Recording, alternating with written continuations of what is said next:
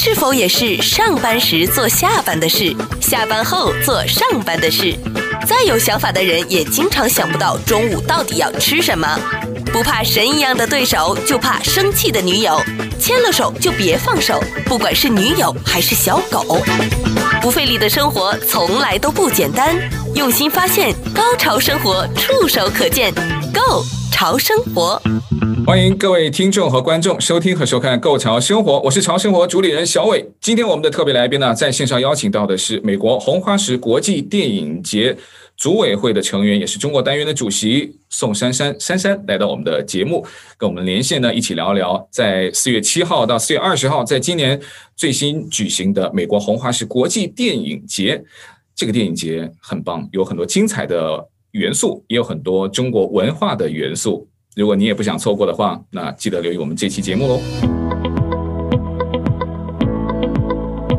那我们今天呢，在线上邀请到的就是美国。红花石国际电影节组委会成员、中国单元的主席宋珊珊，珊珊来到我们的这个节目，感谢您的时间，珊珊。好，感谢小伟，大家好。珊珊呢，你说你的介绍呢是全职妈妈，可是呢，我要在全职妈妈的后面再加一个女超人，因为我觉得事业型的女士在家。还要兼顾家庭这件事情，在我成家立业或者有小孩之后呢，我特别觉得这件事情不容易。可以聊聊你是怎么可以成为全职妈妈？然后我认为你是女超人，我不知道你会不会自己认为自己是女超人呢？嗯，怎么说呢？其实做全职妈妈其实非常的辛苦，因为你会想着说怎么去把孩子照顾好，这是一个非常艰巨的任务。但是同时呢，呃，作为女人的话，特别是过了三十岁以后，我也想有份事业，所以我们中国人常说哈，鱼和熊掌不可兼得。我在创业的过程当中，确实是意识到这是一份，真的是这句话非常有道理。呃，如果你真的想成功的话，想做好一件事情，要付出双倍甚至更多的努力。所以，呃，如果说是女超人的话，呃。怎么说？我觉得可以接受这个 title，但我自己更觉得这个事情其实是让我自己变得更强大。因为我觉得作为女性，你可以有有多种的角色，你不仅是妻子、是妈妈、是女儿、儿媳妇，然后你也可以是一个独立的个体，你可以去呃去丰富自己的人生，做更多的事情，然后挑战自己的极限。对于我而言，我就是想挑战自己的极限，看看自己到底能做多少。到底能在未来通过自己的努力，能成为更优秀的自己，还是说我还能够把自己更多的潜力给提拔出来？然后我想走到最后去，不断的去创新，去看到最后的自己是什么样子的。我觉得很多人也许会跟珊珊有同样的想法，甚至他都已经开始有行动，但他遇到最大的困难，我想那可能最挑战的就是时间的管理。我不知道你是不是你自己每一天是有四十八个小时，是跟我们不一样吗？没有没有没有，其实跟大家一样的，只是我我真的是，但是时间上的安排确实非常的重要。这一点我要非常感谢我的家人。像我其实最初创业的时候，我老。老公给我提出的要求就是，你首先照顾好家人，其次要带好孩子，而且你要全职带好孩子，带到五岁。所以这就是一个非常大的挑战和障碍。但是我又想做事情，那怎么安排呢？那我首先就跟老公商量，就是说，呃，每天晚上老公其实要去，宝宝吃完饭以后，老公又负责带孩子，然后去给他讲故事。照顾他洗漱，然后负责他去上床睡觉。那剩下的时间就是我工作的时间。那白天的时间呢，除了做家务以外呢，有时候我老公会帮我洗碗呐。偶尔我需要有紧急开会的时候，他也去帮我去带孩子啊。比如说今天，然后中午的时间，他特地这个 take lunch break，带着孩子出去转一圈，这样我可以专心的做访谈。那其实最最重要的就是你跟孩子之间怎么去安排时间。我从二零一五年开始，最初呃做电影这个行业的时候，那时候我是怀孕，有了这份工作，就是机缘巧合。然后后来做两年以后，呃，宝宝出生，那出生以后呢，我就在想说怎么能够继续。那个他很小的时候，我就开始培养他有个观念，就是说妈妈要工作，妈妈要照顾你，要照顾家庭。所以我在工作的时候，我的时间安排是，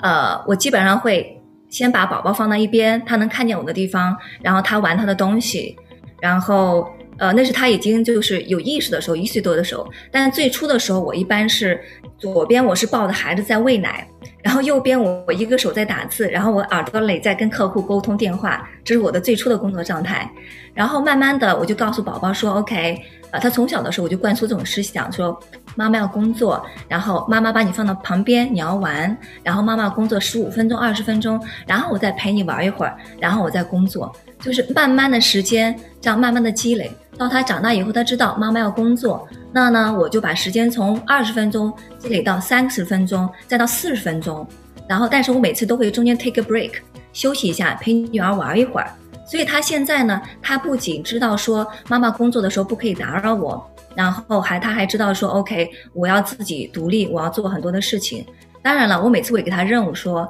比如说她跟我去开会。因为我女儿是从我创业到现在，不管我开会去电影节也好，去我看参加组委会的会议也好，见客户也好，她是从在 baby 的那个 basket 里面，在 car seat 里面就跟我一起去开会到现在，所以她知道我的工作节奏，她也知道我们俩这个工作的时候的状态是什么样子的，所以我们俩的这个搭档配合的很好。所以我觉得就是一个从小到大不断累积配合的这样一个结果，才出现了今天我可以有时间去创业，然后我的家人的时间上也安排的很好，所以他是，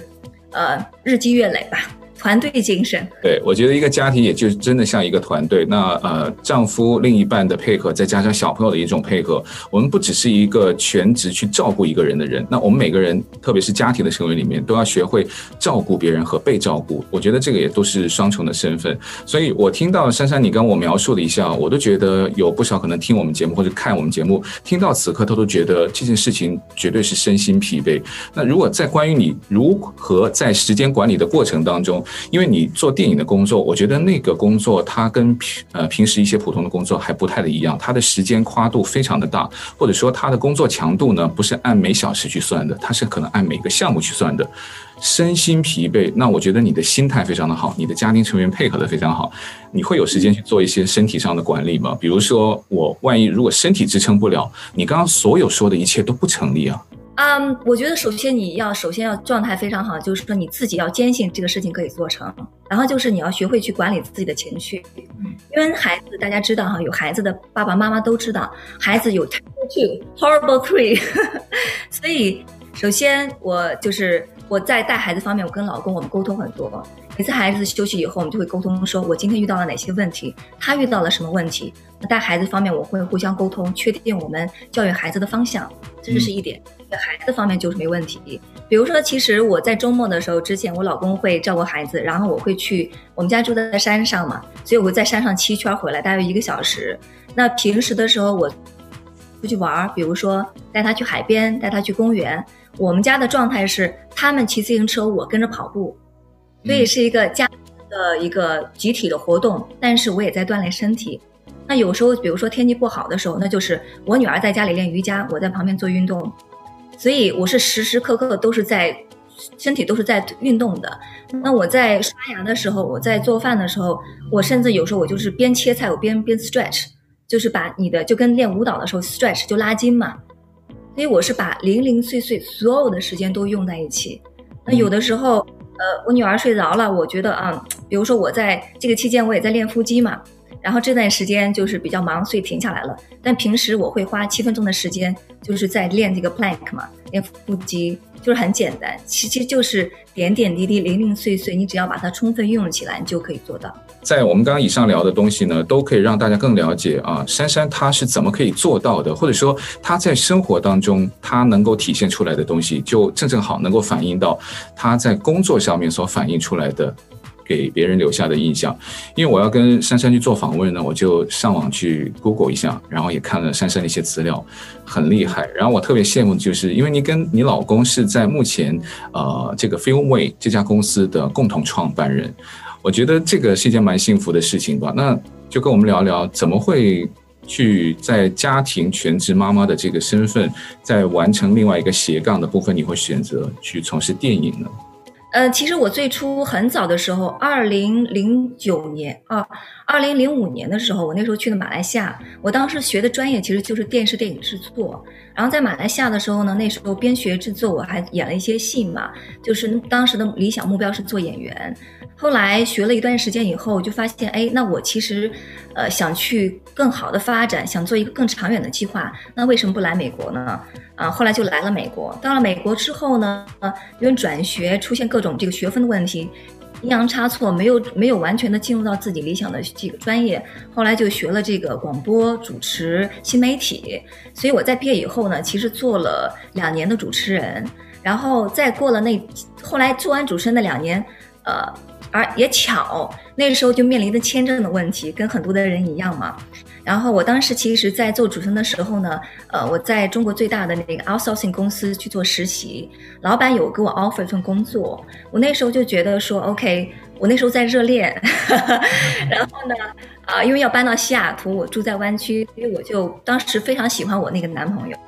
然后就因此我就拒绝了这份工作。后来那时候也要面临着要离开美国，然后我就决定说啊，那我就搬走吧。其实没有没有留在这里的意义，我看不到我未来想要的生活在这里。后来就在我临走的最后两个星期，我遇到我老老公。我和老公我们基本上认识第八天，然后认识八天以后，然后他就向我求婚了，然后我们结婚了。当时其实呃也我觉得真的是一切都是冥冥之中自有安排吧。我第一眼当时就在相亲嘛，因为父母给的压力很大，我妈妈又乳腺癌嘛，她就特别希望说，很担心自己的身体，因为医生说她可能活不长，她希望在她有生之年能够看到我结婚成家，她才能放心。我那时候又压力很大，就是每个周末我都要去相亲，然后相亲到一定的疲惫的程度以后，就是没有找到说自己想要的这个，呃，理想的这个对象。后来呢，碰到我老公也是因为我列我在临走之前。买了机票，然后突然间出了车祸，我的车报废了。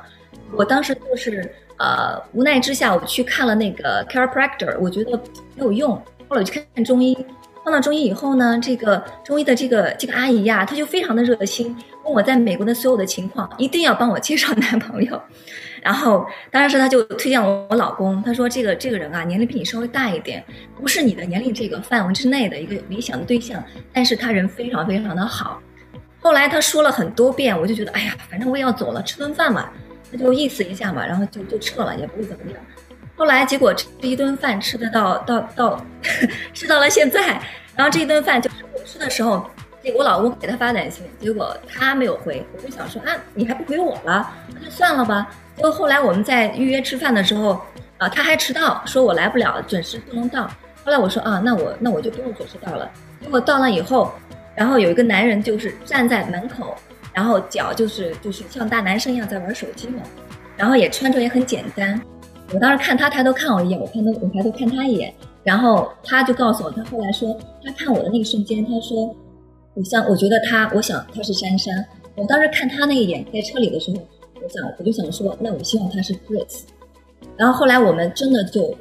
就是见到对方以后，真的是一见钟情。后来最后也就决定了我们在一起到现在。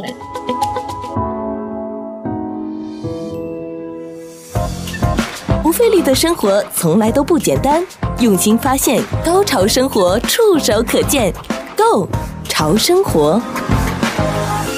那我们今天呢，在线上邀请到的就是美国红花石国际电影节组委会成员、中国单元的主席宋珊珊。珊珊来到我们的这个节目。好，那刚刚珊珊分享的这一段呢，我觉得。呃，可能每个在美国，尤其是跟你有类似经历的人，就会马上主动的带入哈。当然呢，每个人的命运，他也跟他自己是不是主动，或者是是不是愿意接受机会，他会有不一样的结果。但这个没有办法复制，但我倒是觉得你有那一种呃毅力，或者说有目标、行动力非常强的这个东西，是每个人都可以复制的。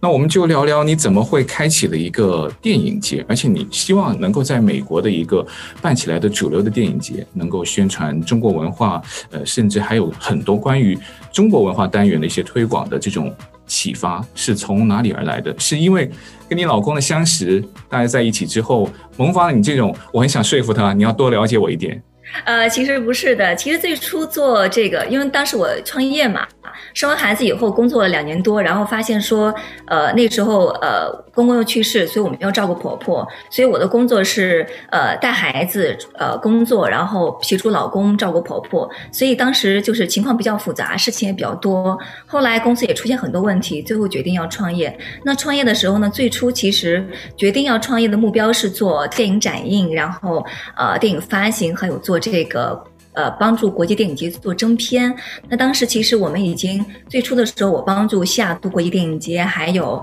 啊美国的新田国际电影节去做征片。后来因为到处要飞，很不方便，然后为了更好的去照顾家人和孩子呢。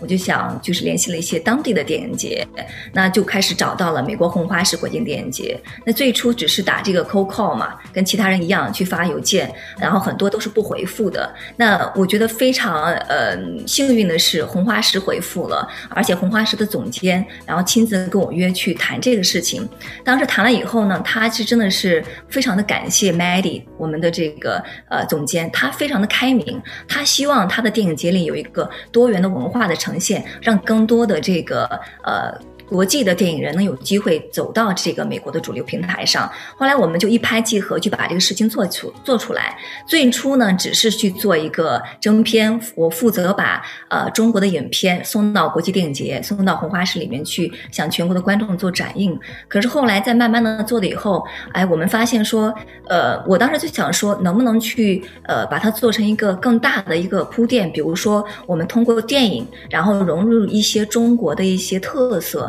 呃，中国的一些呃，比如说一些表演、一些文化展示，然后去向呃美国的主流的电影、美国的主流的社会去推广中国的文化，所以这是我们最初开始去做的事情。后来呃，当时是二零一九年，呃，开始去谈去做铺垫。啊，然后二零二零年那个时候呢，我们就开始做了这个线下的电影节。当时刚好赶到了疫情，所以就很遗憾嘛，所有的工作就不得不取消。我们当时还呃打印了五千多本这个电影节的这个小册子嘛，然后到处媒体做推广。呃，但是呢，我觉得也是因为有疫情吧，所以我们很幸运把它做成了一个全球的推广，让更多的这个海外的观众去了解中国的电影和中国的呃文化。像这个电影节本来的负责人和你可以说是在观念上是一拍即合，可是，在真正的操作还有市场的推广，甚至说你推出的反应度，像你说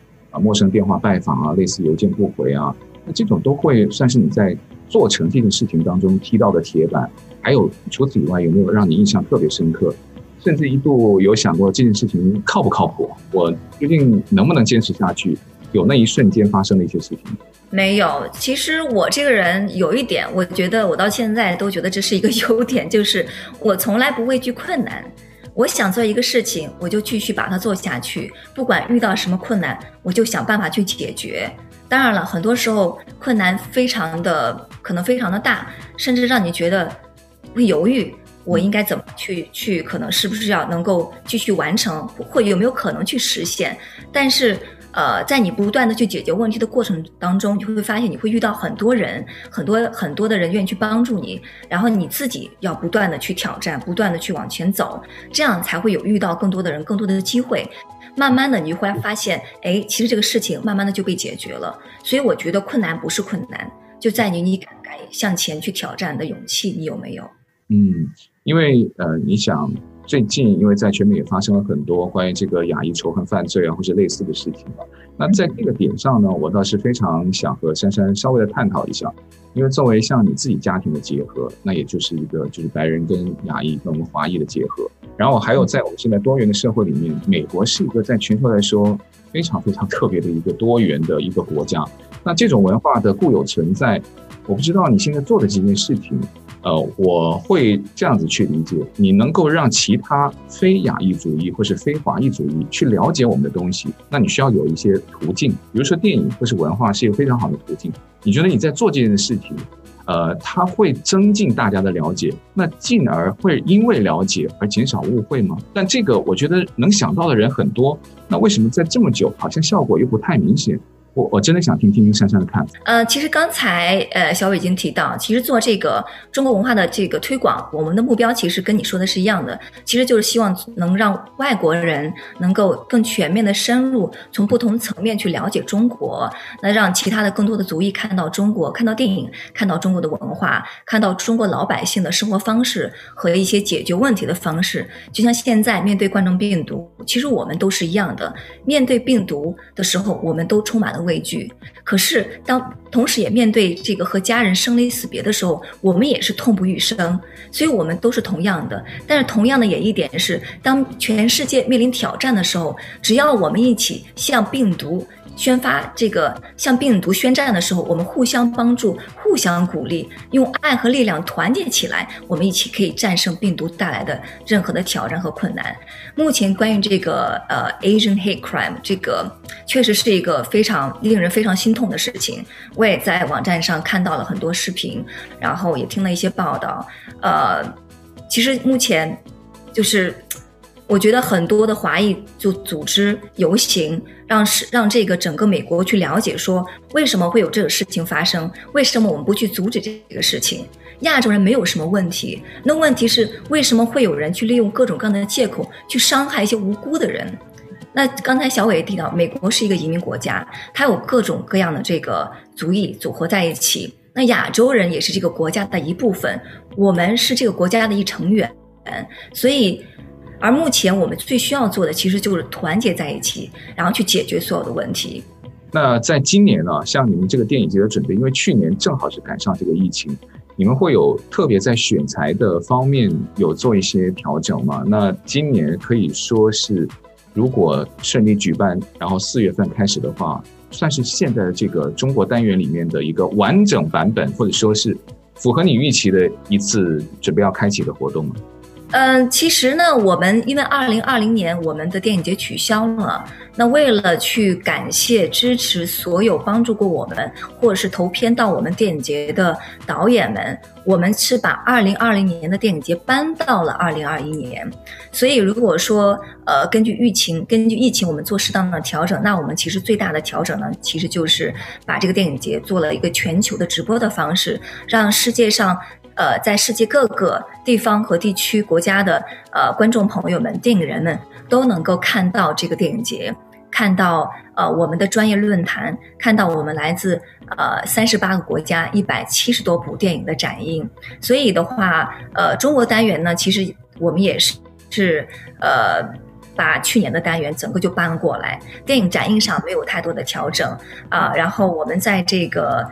呃，电影的这个圆桌会议上稍作调整，那就是我们集结了啊、来自中国电影行业的专业人士，从不同的领域去分析呃中国电影在疫情当中的现状，然后呃和发展，还有就是外国的电影人如何到中国去发展，分享更多的机遇给我们外国的观众朋友们。那在中国文化的展示部分呢，那我们其实在呃原本二零二零年的这个呃节目的基础上。呃，增加了一个呃由自得琴社带来的一个呃古中国古琴的表演。那因为自得琴社在过去的两年非常的呃流行嘛，然后在全世界可以说 YouTube 上啊、呃，然后也得到了很多的关注和点击量。所以我们把这点的中国的最流行的中国古典乐器乐音乐乐队的表演也带到了这个全球的展映当中。嗯，那除了这个之外呢，我看到在这一次的中国单元的文化推广方面，还有国粹京剧，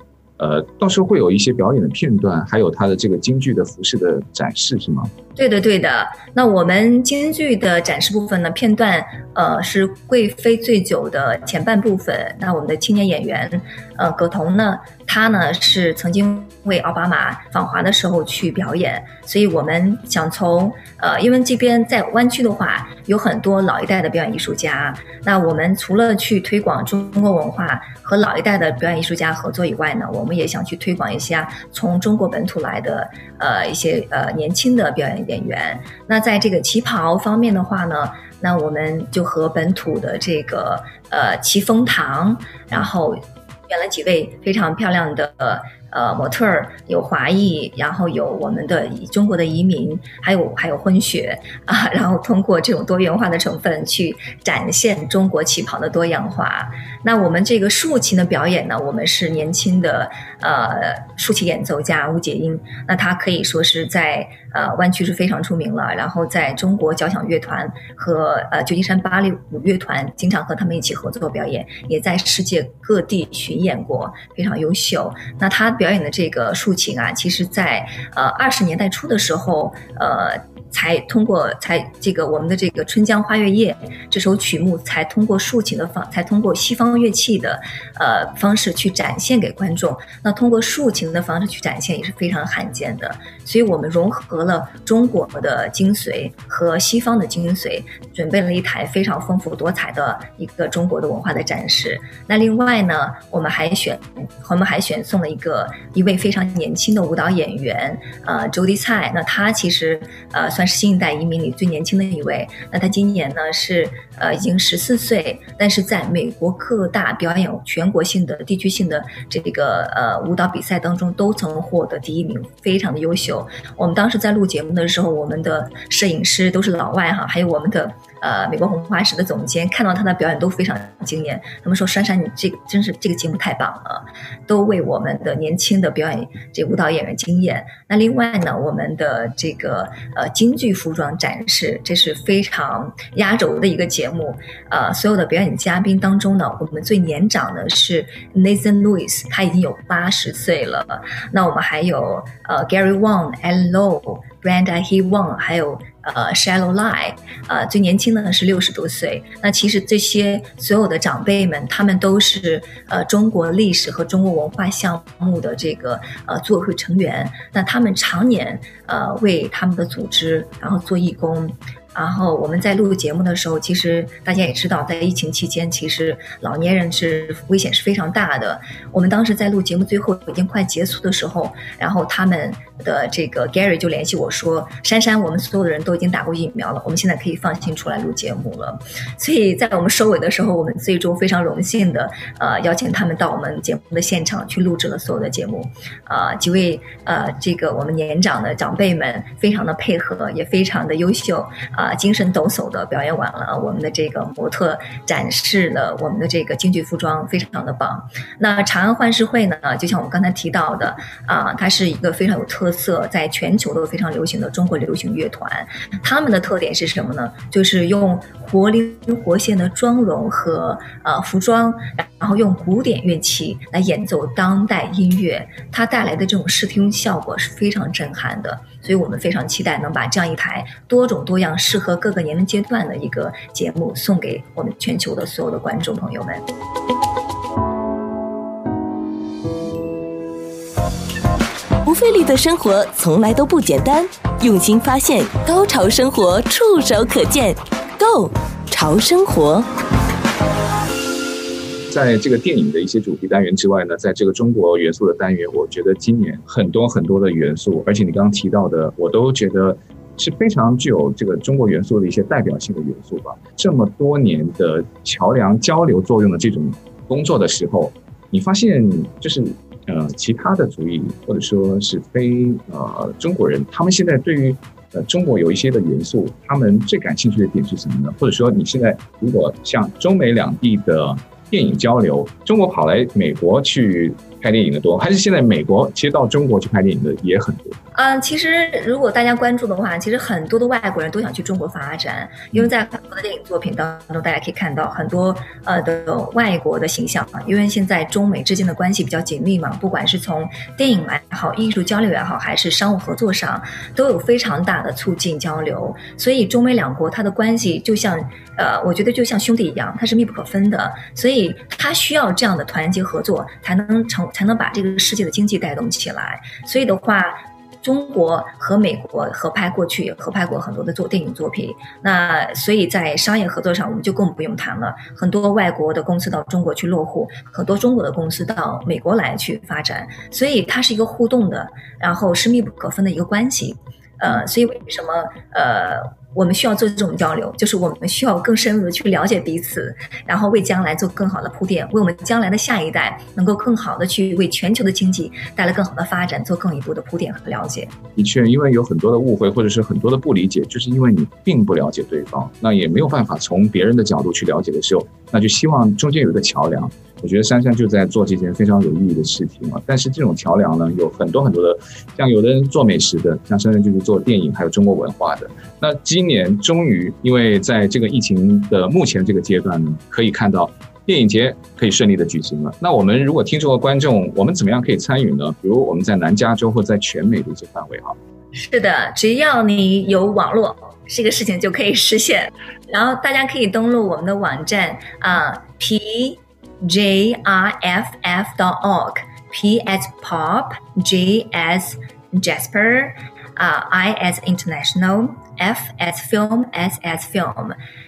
然后登录网站以后呢，pjrff.org，大家看到屏幕的上方有一个 schedule，点一下 schedule，那就会出现我们电影节所有的 schedule。大家看到那个蓝字说 see full schedule，点击里面就是我们整个电影节从四月七号到四月二十号所有每一天的电影项目啊，每个单元都在里面。那如果说大家想看中国单元的话呢，大家可以就找到四月十号 Saturday 那一天所有中国电影的长片、短片。圆桌会议，还有我们的中国文化展示都会详细的呈现在里面，大家也可以点击链接进入去呃观看去买票。那特别强调一下呢，其实我们的中国单元的展示，还有我们的圆桌会议都是免费的，所以只有电影是收费。那欢迎大家就是去观看我们免费的节目，同时也支持中国的电影。嗯，我知道那个免费的活动，还有这些收费的电影呢，它都是。呃，在这次活动里面，每一个元素我觉得都是非常有看点的。那刚才珊珊提到的这个链接网址，还有一些详细的资料呢，我们也会放在我们的这个描述栏啊。不管你是听 Podcast 的，或是在看我们的 YouTube 节目的一些听众和观众，我们的描述栏的下方就会有详细的一些资讯。这个具体的时间，我们是从四月的七号是开始了，对吧？那持续的时间会多久呢？四月七号到四月十号是我们整个电影节两周。啊、呃，这其中包括所有的电影论坛、啊、呃、电影展映，还有我们的颁奖典礼，都会所有的节目都会呈现在里面。因为这个电影节，呃，没有办法去现场参与的话，那我们就只能在网上。我不知道在湾区是现场会有一些活动吗？嗯、呃，在湾区我们现在还在调整，就是我们打算现场做一个小型的颁奖典礼，看当地 Santa Clara County 是不是有一些具体的呃要求。那可能规定说室内有多少可以来多少观众，然后做一个呃各方面的防护措施是什么？我们会根据调整，会大家做更进一步的更新。如果说我们允许。制定的这个人数去参会的话，那我们也会到时候去通过各个媒体去向全球的观众啊，向湾区的观众去啊告知更更新我们最新的消息。最后的一个问题啊，那如果说看到我们的节目或者是听到我们的资讯的一些啊朋友的朋友，或是你朋友的朋友的，那他想来呃美国，比如说我要拍电影啊，什么事情可以找珊珊您帮忙呢？嗯，啊、哦，谢谢小伟。那其实如果拍电影合拍，那我其实这边就是呃全球的电影发行，比如说去众播去发行，然后电影。或者是中国的投资人想来美国去找合作的机会，呃，基本上都是可以实现的。那更多就是很多的电影人想走出国门，想去来美国做一个展映室，或者是参加电影节，我也是可以帮助大家去实现的。所以跟电影有关的、跟中国文化推广的有关的所有的活动，大家都可以联系我。呃，那大家如果是登录网呃。Facebook 的话呢，可以直接找我的名字珊珊 Vito，，可以给我留言，到时候我们可以去更具体的交流。那如果是在国内的话呢，啊，大家可以是登录一下呃 Filmway.co，